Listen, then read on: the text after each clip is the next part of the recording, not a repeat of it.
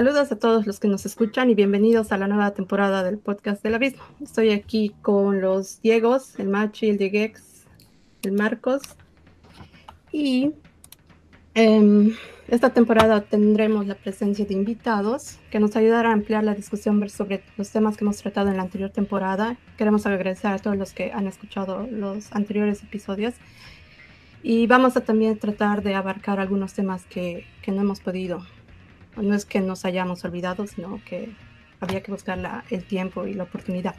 Hay cosas igual pendientes, no se olviden de escribirnos por sus comentarios y todo eso, siempre los tomamos en cuenta y los anotamos y vamos a quizás tal vez encontrar otros temas que se vayan dando en el transcurso de los nuevos episodios.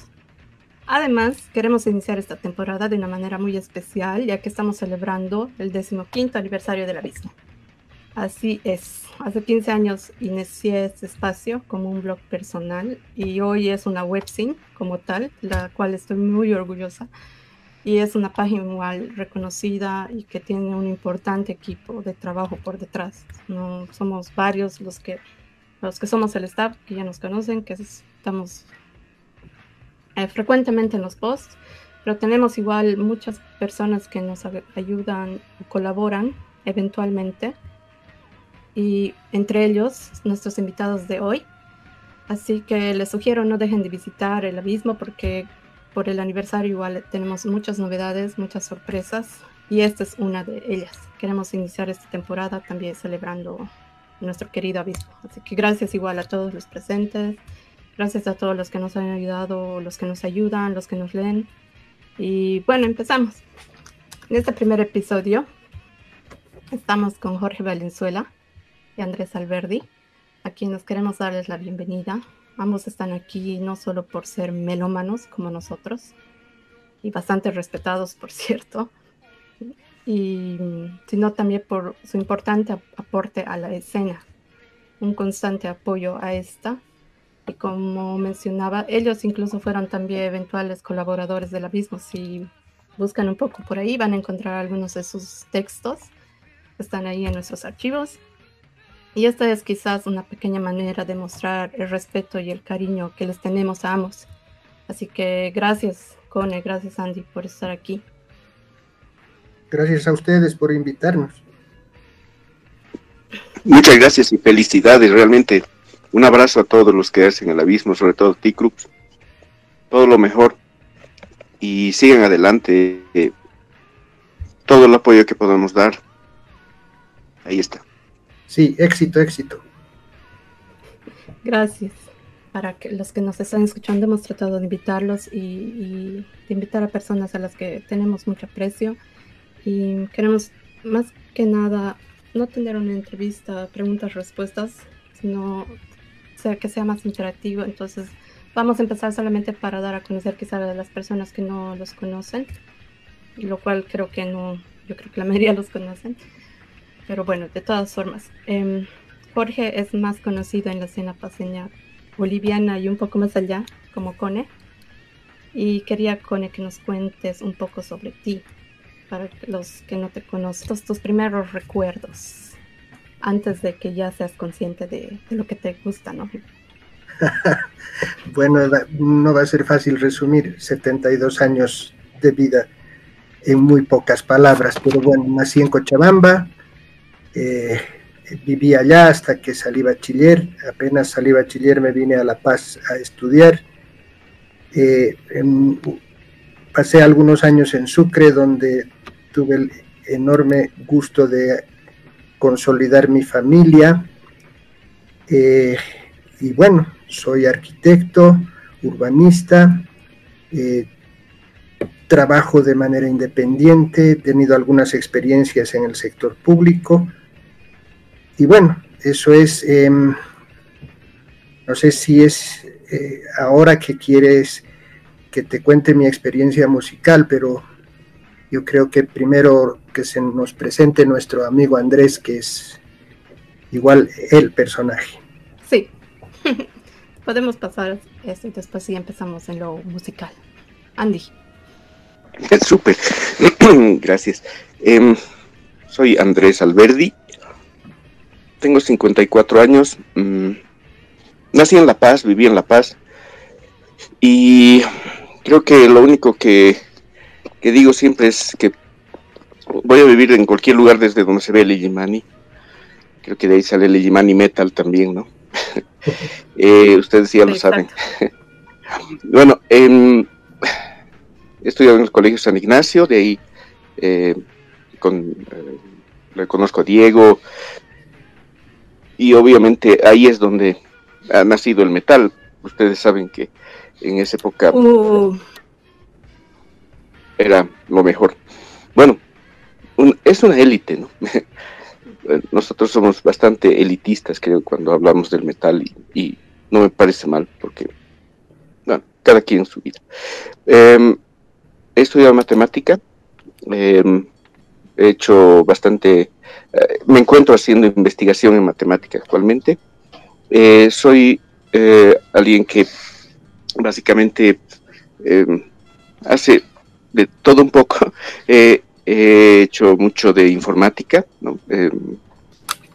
Trabajado en informática por mucho tiempo y mi, em, mi trabajo actual es gerente de una unidad de, eh, una, unidad de negocios en, una empresa privada en la que he estado por mucho tiempo. He trabajado básicamente muchos años en, poder ayudar a las personas y esa es mi vocación principal, tratar de ayudar a la mayor cantidad de gente que pueda.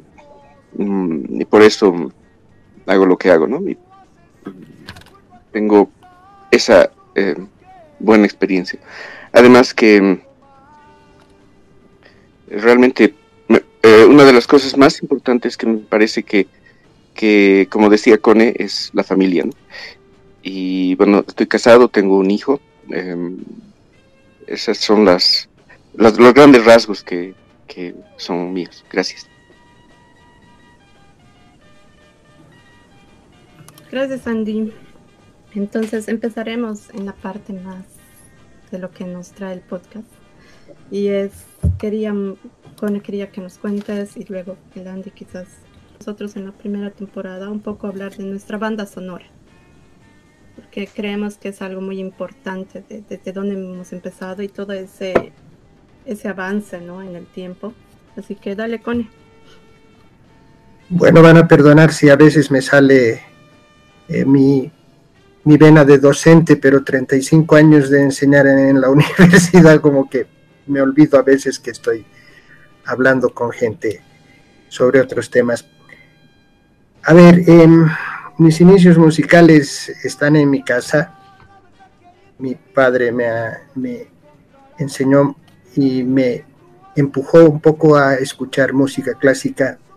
Esa es mi raíz, digamos, en la música, escuchar música clásica y, y me apasiona, me encanta. Em, cuando tenía siete años conocí el rock and roll por una prima que entonces tenía 18 años.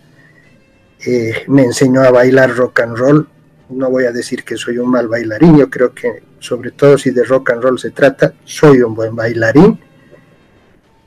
Y desde entonces que para mí el, rock ha sido, um, digamos, el fondo musical de mi vida, em, cuando volví, porque yo conocí el rock and roll en, Santiago de Chile, me mandaron a hacerme operar de los ojos y cuando volví, eh, pues en la radio no había otra cosa que boleros y, música folclórica a veces, pero poco a poco, eh, como todo lo que se pone de moda, empezó a aparecer el rock and roll también en nuestras radios.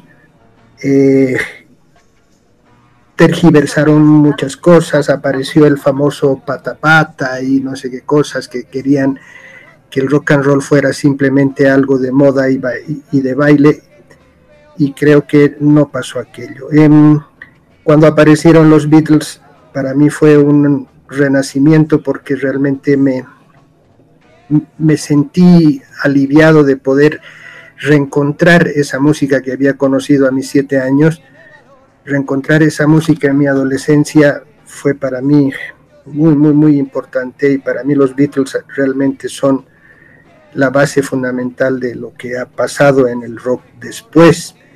Em, y eh, conocidos los Beatles, obviamente aparecieron los Rolling Stones y, todo aquello. Eh, me vine a La Paz a estudiar y, y bueno, fui hippie y hippie con, de corazón de verdad y he escuchado mucha música que eh, ha rodeado a ese movimiento y eh, cuando estaba en Sucre, ya años después, eh, alguien me regaló un cassette que tenía Judas Priest a un lado y Black Sabbath al otro. No recuerdo exactamente cuál es de sus discos, Estoy hablando del año 79. Y me di la vuelta. O sea, para mí escuchar eso fue realmente un, una fuerza realmente renovadora de lo que había estado escuchando. Sin embargo, debo aclarar que en todo ese tiempo em, tenía yo mis, mis vinilos de, de, la música hippie, entre comillas, que escuchaba entonces y dentro de toda esa música que tenía para mí Pink Floyd ha sido, es y será el punto más alto al que el rock ha llegado en su historia.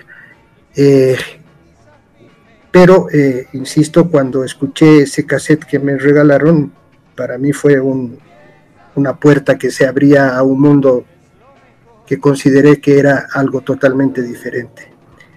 Y bueno, desde entonces no voy a negar que tenía mis prejuicios cada vez que escuchaba algo nuevo, porque cuando escuché el thrash por primera vez dije que es este ruido, y lo mismo me pasó con el death metal, pero bueno, menos mal que tuve la virtud de, de seguir explorando, y bueno, creo que he seguido un camino que para mí es la línea de la evolución más directa del rock and roll, eh, que es el metal o sea, otras eh, ramas que ha tenido esto no son nada a lo largo de lo que ha conseguido el metal en esa evolución. Eso es, ese soy yo. En la primera parte, ¿no? ya, está bien, está bien. Dale, Andy. Puedes hacer un tu primera época. Exacto, mi primera parte.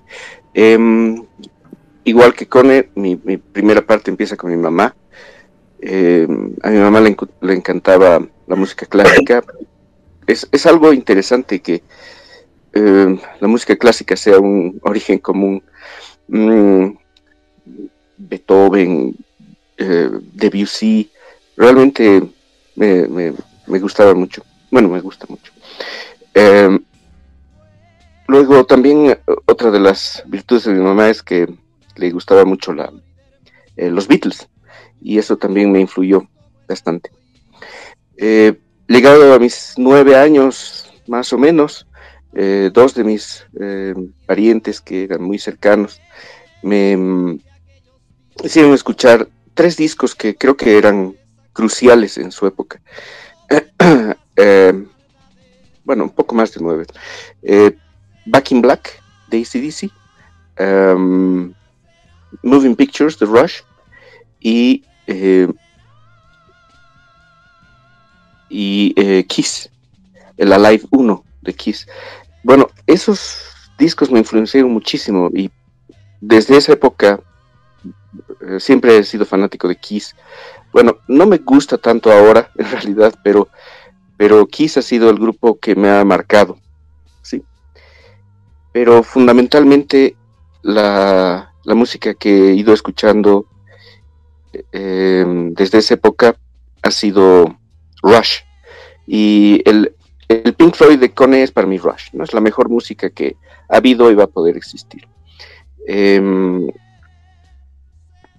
esa, eh, eh, esa beta se ha abierto esencialmente un día en, creo que era el 1983, si no me equivoco, 84, que estaba escuchando Stereo 97, como todo joven de 14 años, em, escuchaba eh, la Stereo 97, famosa en La Paz.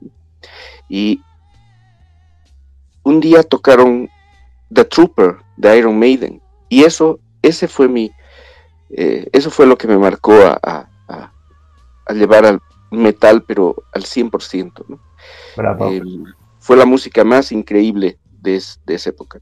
Entonces, esos son mis inicios. Em, y después empecé a escuchar thrash, mm, Metallica, el Ride the Lightning fue el primer disco de thrash que escuché. Me, partió el lomo, luego eh, SOD, eh, luego Napalm Death, el Scam, y, poco a poco, con las influencias de Rush, llegué a escuchar otro grupo que es mi, segunda banda favorita, que es, es, Dream Theater. Em, y así, eh, esa, es la, ese es el origen de mis, de mis gustos musicales. Eh, solamente recalcar que eh, siempre he seguido escuchando música clásica. Es, una cosa que no se puede dejar de escuchar. Gracias. Escuchar la música clásica es algo que a mí me, tranquiliza mucho. Me, y, siempre que escucho música clásica eh, encuentro algo nuevo, aunque haya repetido la, la música 20 veces, ¿verdad? ¿verdad? Gracias, Cone, gracias, Andy. Realmente una maravilla, ¿no? Porque mm, creo que hay varios puntos de partida comunes, ¿no? Igual, yo, yo comparto también, igual, para mí los recuerdos más básicos que yo tengo desde mi casa, desde que soy chico, igual, Beethoven, Tchaikovsky, y ya por mi hermano mayor, que se yo, los Beatles, y ahí empezó todo, ¿no? Entonces realmente, como hay cosas que, que te van marcando desde, desde chicos. ¿Cómo fue? No sé, grupos, no sé si tienen algo que mm, ya, ya, han hecho una presentación. ¿Cómo, ¿Cómo, ha sido, cómo han ido entrando ustedes a lo que ha sido em, la música, el under, si quieren, ¿no? bueno, lastimosamente seguimos hablando del under, ¿no? Pero ¿cómo han sido sus primeras incursiones? O conciertos, ¿no? Claro. En tu caso, Corle, bueno, ya, nos vas a contar eh, hay toda una trayectoria por detrás. Y el Andy también, pues, es parte de, ¿no? Eh, parte de un movimiento que creo que nos gustaría que nos hables con eh, Andy, porque tú sabes que es, que es importantísimo en, la construcción de, ese esa identidad paseña, ¿no? Y esa fotito clásica que tienes ahí con el Sani en el atrio, ¿no? Entonces ya sabes a qué me estoy refiriendo. Así que a ver, no sé cuál de los dos quieren empezar, no sé si alguno de ustedes quiere aportar algo antes de que sigamos adelante con la charla. Gracias. Bueno, no. A ver, eh, una cosa que es muy, muy interesante es cómo eh, podíamos acceder a la música entonces y y no era fácil, o sea, porque no había, primero no había las facilidades del Internet, pero menos no habían siquiera los, los comercios especializados o donde pudieras buscar música, encontrabas música porque alguien te la traía de afuera y, y había una sola disquera en La Paz que traía música que la música que tú querías escuchar. Entonces, lo interesante era cómo obtenías la música, eh, los amigos que te grababan los cassettes eh, y, nos comunicábamos y decíamos, tengo esto, a ver, vas a escuchar esto otro y te lo grababan. Eso ha sido interesantísimo.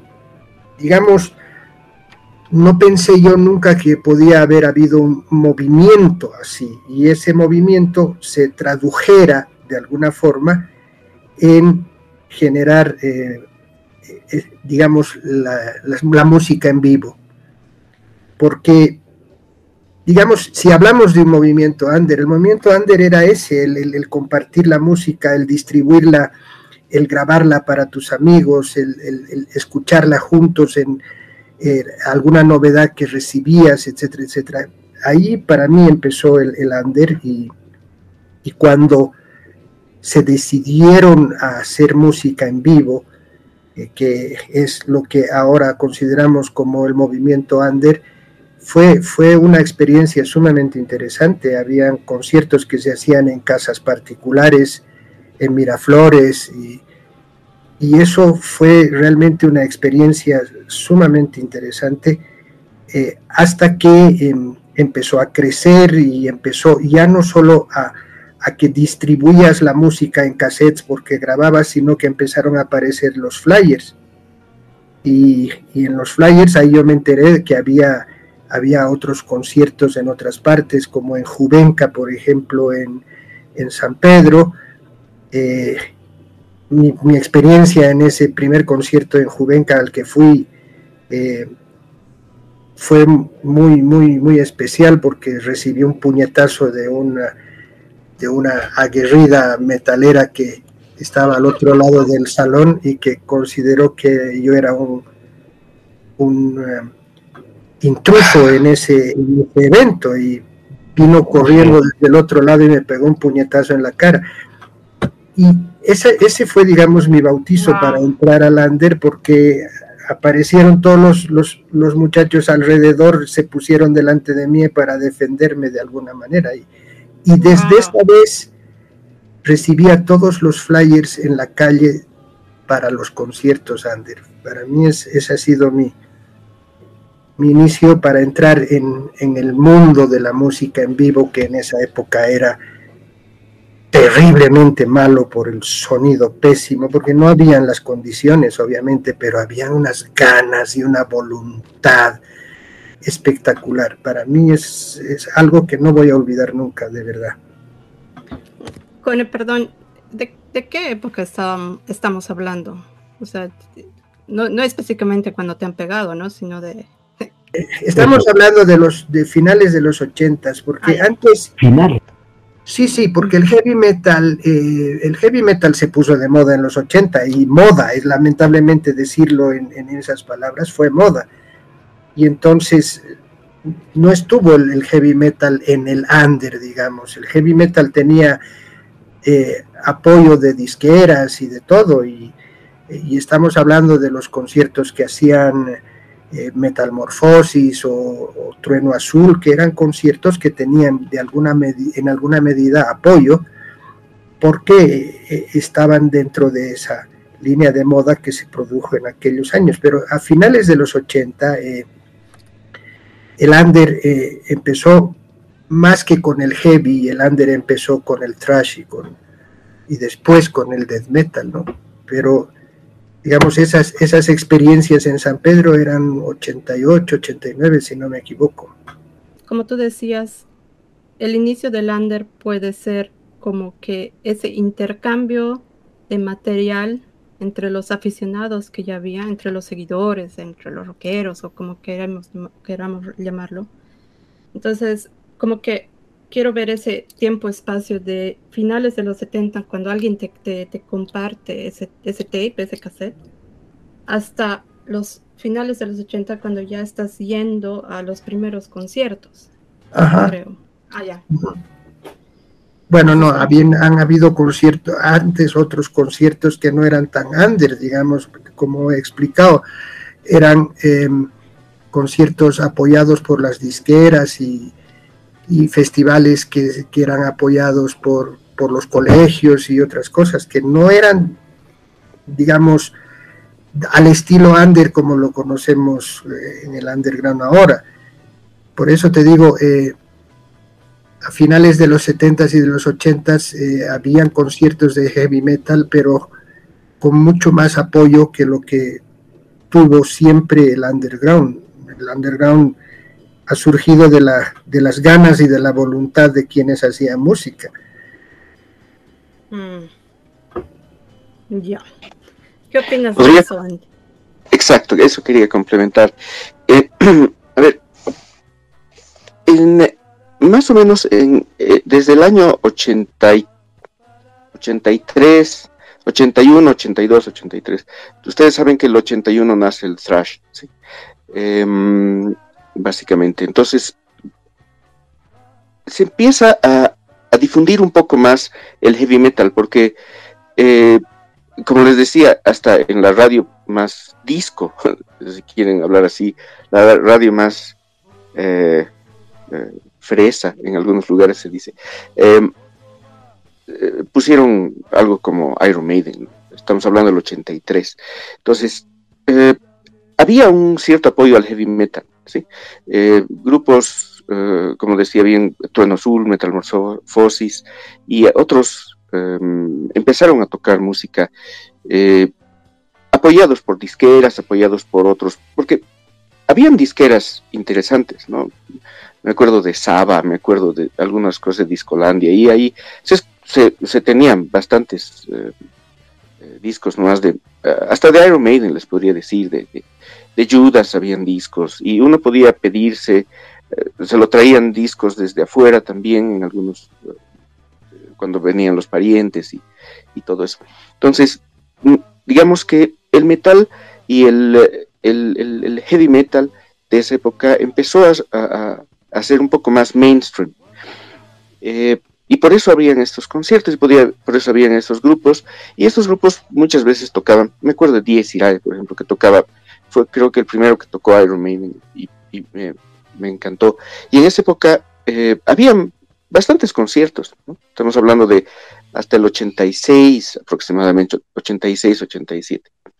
Pero en esa época hubo un quiebre, tal vez, no sé si llamarlo quiebre, pero hubo algo muy importante que fue eh, que entró em, eh, eh, la tienda, creo que, no me acuerdo si cambió o no de nombre, creo que se llamaba Some Shop, pero no me acuerdo si cambió o no el nombre. Em, estaba en, la galería, en la galería Luz, en el segundo piso, si no me equivoco. Y, todos íbamos y veíamos por primera vez al, discos de, Maiden, vimos los discos de Metallica, por ejemplo, o sea, era, era increíble tener una, tienda donde haya más discos de metal, sí, eso, eso fue eh, disruptivo, si quieren. Y era Some Shop. Era, Sí. Eh, eh, y ahí, ahí nos empezamos a reunir y realmente solo para ver las tapas, ¿no? Y, y, ver que había muchas personas que, que, los eh, que eran eh, los mismos que veíamos en los conciertos y que se hicieron amigos y, se hicieron grupos y, y fue un, lugar de nucleación para poder entrar a, a armar diferentes bandas y, y la escena en sí. Em, realmente em, habían dos, creo que la persona que más apoyo ahí dio fue Jorge Cárdenas, ¿no? El coquito. Era el dueño.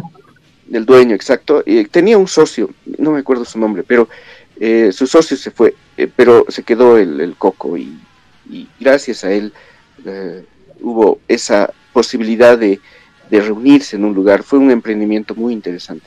Era muy joven él en su época. En esa época era, era muy joven. Estamos hablando del año 80 y eh, creo que es 87 eh, estaríamos hablando más o menos. Y ahí empezamos a reunirnos y, y, obviamente la, la, escena empezó un poco ahí. Eh, luego ahí empezó, empezó a, llevar algunos discos un poco más fuertes, ¿no? Como les decía, eh, Napalm Death, por ejemplo, eso vi. Pero eso, llegaron, eso llegó luego. Primero era una, una tienda donde lo más fuerte que había era Metallica, ¿no? Básicamente me acuerdo muy bien haber visto por primera vez el disco Master of Puppets ahí era, o sea, era la cosa más increíble que puedan imaginarse. Em, luego, em, esa misma tienda cambió de ubicación, se fue al, a la galería electoral, ¿no? en, la, en la planta baja, digo, en, la, en el subsuelo, y ahí eso realmente fue un una, una cosa disruptiva también, porque aunque no crean, eso permitió que haya más underground, porque em, yo recuerdo muy bien en la, en, la, en la Galería Luz, ustedes conocen la Galería Luz, es una... Eh, es, básicamente un pasillito por donde pasa, sin, básicamente puede, pasar una sola persona. No hay manera de sentarse ahí, de charlar, nada. Creo que ese cambio fue importante porque en ese lugar fue donde realmente se empezaron a reunir las personas y empezaron a intercambiar música. Si bien llegaba la música ahí, luego esa misma música alguien compraba, la grababa, le daba a otro y así sucesivamente. No, había, había una red de contacto. Esa, eh, creo que ese, ese fue uno de los hitos. Y tal vez ahí eh, ya eh, podemos empezar otros, otros, otros puntos porque ya creo que ahí empieza la idea de, del club, ¿no? Y tal vez ahí ahí lo cortamos y vamos al siguiente. Sí, súper. fase Machi, querías, genial. Machi, querías decir, aportar algo. Sí, no, bueno, en primer lugar agradecerles a Landy y al Cone, ¿no? Grandes amigos y, gente que ha estado en la movida desde, desde casi el principio, entonces para nosotros que somos igual melómanos más changos, digamos, porque nosotros empezamos en los noventas más o menos, obviamente, pero lo que yo quería un poco preguntarles a ambos era más o menos qué bandas, qué bandas empezaron a surgir, ¿no? En, ese, eh, en, esos principios, ¿no? A fines de los ochentas o en los ochentas, eh, justo cuando ustedes, cuando se empezaba todo esto del intercambio de cassettes, cuando empezaba toda la movida, eh, las reuniones en distintos lugares, con correos o en el atrio de la UMSA, donde, donde se juntaba, pero me imagino que ya había algunas bandas que empezaban a, moverse, ¿no? Eh, entonces quería, quería preguntarles un poco acerca de, de, eso, ¿no? De qué bandas empezaron un poco en esa época y, y, dónde se tocaba, ¿no? Dónde se reunían, era después una época, por decirles como ejemplo, era la, la, Boquerón, la Roquerón o, el quinto centenario, yo me acuerdo en los noventas, donde se, donde se tocaba, igual habían, habían tocadas o en algunos Andes, pero en ese entonces un poco por dónde iba la cosa y qué bandas, em, qué bandas estaban empezando, ¿no? Eso era. Bueno, a ver, em, medio complicado, pero bueno, mi memoria es la que no me ayuda mucho.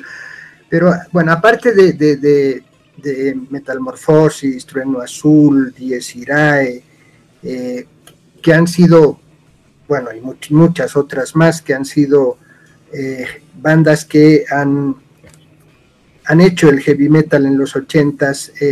yo creo que en el underground aparecieron eh, básicamente el under se hizo under desde mi punto de vista a partir del thrash porque el heavy metal, como ah, hemos dicho, sí, porque el heavy metal, como hemos dicho, eh, era algo oficial, digamos, era como lo ha calificado eh, Andy, es, era del mainstream, ¿no? Em, para mí las bandas que han empezado eso, bueno, han sido eh, Black Mass, Arise, y ya estaban empezando también Subvertor, no sé, la memoria a mí personalmente me falla, creo que Landy podría ayudarme un poco más al respecto, pero por ahí empezamos. Las, eh, como dije, los conciertos under eh, se hacían en casa, incluso yo he estado en dos conciertos en Miraflores, en una calle que ahorita ni me acordaría, era un callejón que subía de una avenida, una casa particular y ahí en la planta baja eh, había concierto. Ah, y bueno, lamento que mi memoria falle tanto, pero Andy, yo creo que sí tú puedes aclarar mucho. Buenísimo, Conejo. Sí, claro que sí. Gracias, De hecho, eh, les voy a contar muchas anécdotas ahí, pero tal vez el Dieguito está queriendo decir, hablar algo. ¿Diego? ¿Dieguix? Gracias, Andy. Gracias, estaba ahí eh, teclando un poco. Voy a hacer un paréntesis. Eh, es interesante lo que dice el, el ¿no? O sea, nosotros somos de los noventas y en los noventas habían otros centros en los cuales nos reuníamos a intercambiar música, ¿no? El, el atrio siempre ha sido clave, en los noventas también fue a principios y hasta mediados de los noventas también fue el correo, luego ya un poco más, la Baroa. Tal, vez a, a, mediados, ¿no? De los 90, la Baroa, que también fue un epicentro que era de aquí salió otro movimiento también, otra, otra generación tal vez de, de, yo digo de los changos, porque al final son los changos que eran nuestros contemporáneos, pero obviamente pues eh, más changos en comparación a ustedes dos. Em, te quería hacer una consulta, Andy, y, y Conde, a ver, no sé. Em, después de que ustedes estaban hablando de esta tienda de la de la, de la Galería Luz, se fueron a la Galería eh, Litoral. Era, era lo que después fue Aqualang, o Aqualung, yo me acuerdo, puta, ahí grandes poleras, ¿no? Poleras de Suffocation, Benediction, un montón de cosas de ahí, ¿no? Uh, incluso alguna de Carcass también. No, era otra. ¿Era otra, la de Aqualang? Esa es más noventas, ¿no? Sí, era otra. Y luego en la Galería Luz, yo me acuerdo que, por ejemplo, uno entraba a la Galería Luz y ahí arriba veía el puta que para mí en esas épocas era gigante y no era tan gigante. El póster de Live After Death, no ahí arriba enorme, que tampoco era tan grande.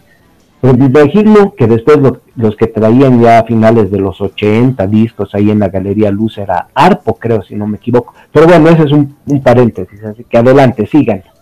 Gracias. Bueno, tomaré yo.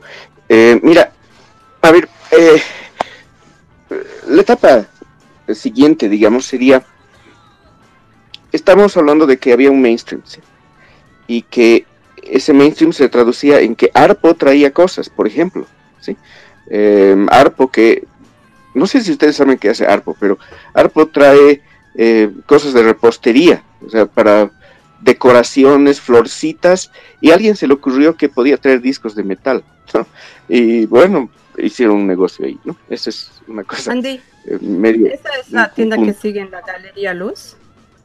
Sí, exacto, esa misma. Ah, la que está en la entrada de la Galería Luz. Hace 30 años sigue en el mismo lugar, ¿verdad? Gracias. Exacto, sigue en el mismo lugar, pero pero de repostería a, traer discos de metal hay una pequeña diferencia. Y se rehusaban muchas veces, me acuerdo bien porque yo traje muchas veces discos de... Eh, eh, se rehusaban a traer eh, discos que las tapas eran muy feas. Los de Cannibal Corpse, por ejemplo, imposible entonces, em, pero bueno, estamos, estamos ahorita en el 80 y, 86, 87, ¿sí? El primer grupo que tocó thrash metal en Bolivia fue Fox, el grupo formado por el, eh, los hermanos Jofré, em, el Rodo en la batería, eh, y eran chicos de, San Andrews, si no me equivoco, o algo así. Eh, y ellos, inclusive estaba el, el, el, Grillo Villegas, creo, en la guitarra. El Eric, creo que era el otro bajista, el Eric, el que después fue el psicólogo, ¿no? El Eric. Creo que él era el bajista de Fox, si no me equivoco. Creo que sí, pero estamos hablando del 87, 88, ¿sí? Donde había, había un festi-rock o alguna cosa así, y ellos empezaron tocando... No, fue, fue luego, fue el 80. Era en la Feria de los Andes, ¿no? Sí, en la Feria de los Andes, todavía tengo el cassette en algún lado, y, y empezaron a tocar eh, la marcha de SOD, ¿sí? O sea, absolutamente increíble, y luego... Eh, eh, siguieron con, con, Metallica, ¿no? Si no me equivoco, era Seek and Destroy o una de esas piezas así súper clásicas. Pero fue increíble, ¿no? Escuchar Metallica en un concierto de, rock, sí, fue increíble. Pero eso, realmente el, el, underground era el intercambiar cassettes, el intercambiar flyers, el intercambiar revistas. Había unas revistas bien, bien sencillas. Em, y ahí habían eh, algunas personas muy influyentes. y Una de ellas era el, el, el, Charvel. ¿sí? El Charvel era muy influente porque él, él eh, tenía mucho intercambio de, cartas. Por, por, eso es que es el correo. ¿sí? Por eso el correo se volvió un lugar, un lugar muy visitado, muy eh, frecuentado por los metaleros, porque le llegaban al Charvel las cartas con eh, eh, con cassettes. Por eso era. Y em, el otro hito, y, les voy a contar el otro hito en un momento, porque es, muy importante en esta época. Mm, un lugar donde nos reuníamos regularmente, luego de ir al Som Shop, era la, eh, la plaza del estudiante. Porque había lugares para sentarse y básicamente charlábamos de música ahí, ¿sí? Eh, pero justo en esa época, más o menos el 88, 89, yo les di la idea de poder formar un, club. Bueno, no era yo solamente, éramos varios, ¿no? Era el, el Alessandro Ceballos, por ejemplo, eh, un gran amigo. Eh, él, él, fue uno de los que inició el, death metal, ¿no? El, black metal en realidad, mm, en Bolivia. Mm, nos reunimos ahí en la plaza, en la plaza eh, del estudiante. Y recuerdo muy bien que hubo un día ahí que surgió la idea de hacer un club. Ver, para que tengan una idea ustedes que son de los noventas y que lo consideran al Kiko como uno de los, eh, no sé, líderes de los antiguos, qué sé yo. El Kiko y el Waldo eran, eran los changos, pues. Eran los más chiquititos de todos. O sea, realmente tenían, creo que tenían 13 años, 12 años en esa época. Eran, eran guauitas, eran los más guauas. Ya, mm, y ahí, bueno, de lo que nos reuníamos, ahí, ahí lo conocí al Sami también, por ejemplo, al Samuel Estrugo, y todos los chicos que luego formaron bandas, ¿sí? Eh, ahí, por ejemplo, el, Martin Young. Eh, bueno, nos... Ahí surgió la idea de que hagamos un club. Y ese club, a insistencia mía, se llamó LPTND. Nos gustaba en esa época había mucho de esos puntos, ¿no? New York Hardcore, por ejemplo, NYHC y ese tipo de cosas. Entonces, nos gustaban esas cosas y en lugar de, porque el hardcore no era tan, eh, tan conocido, si quieren, en esa época. Entonces, mm, eh, la idea era poner LP por la paz, algo, ¿sí? Y a, insistencia mía pusimos N, TND, Thrash, no drogas porque yo tenía la idea y, sigo teniendo la idea y, e insisto en eso, en que el thrash es algo que tiene que estar absolutamente separado de cualquier tipo de, eh, de alimento o ingesta eh, diferente a la que haya, eh, a, la, a, la, que te permita vivir. Y eso es, y eso lo mantengo. Pero a insistencia mía, nos pusimos ese nombre y luego me nombraron el presidente. Y fue entre el, el 89 y el 90. Eh, ese fue, esa fue la época. Luego, eh, yo insistía en que los chicos hagan dos cosas.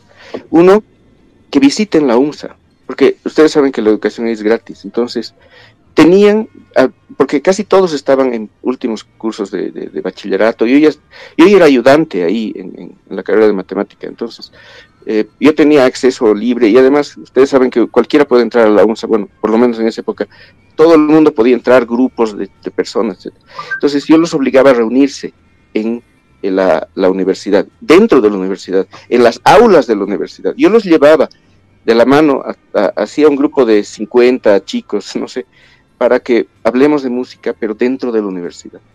Y, y luego obviamente los votaban, me acuerdo un día que nos votaron, los, los porteros nos votaron, etcétera, ¿no? Em, y yo les dije que no nos podían votar porque yo era ayudante y, tenía todo el derecho de estar ahí, qué sé yo.